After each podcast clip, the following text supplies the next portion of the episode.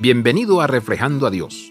Al principio de muchas historias de la Biblia nos presentan a un individuo que sería nuestra última opción para cualquier otra cosa que no sea para el humilde lugar al que fue asignado. Sin embargo, a medida que avanza la historia, vemos a Dios usando a esta persona cuya única aptitud que el mundo pudo ver fue la disponibilidad. Ruge el Señor desde Sión, truena su voz desde Jerusalén, los pastizales de los pastores quedan asolados y se seca la cumbre del Carmelo. Amos 1. Amos no recibió la pequeña voz del encuentro de Elías, recibió el grito del Señor con una voz que podría hacer que las montañas se desvanecieran.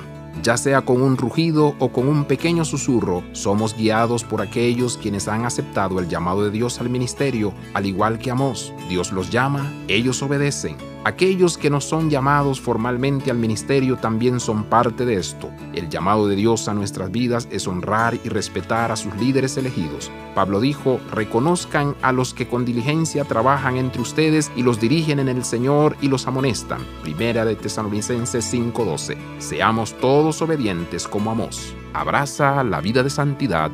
Visita reflejandoadios.com.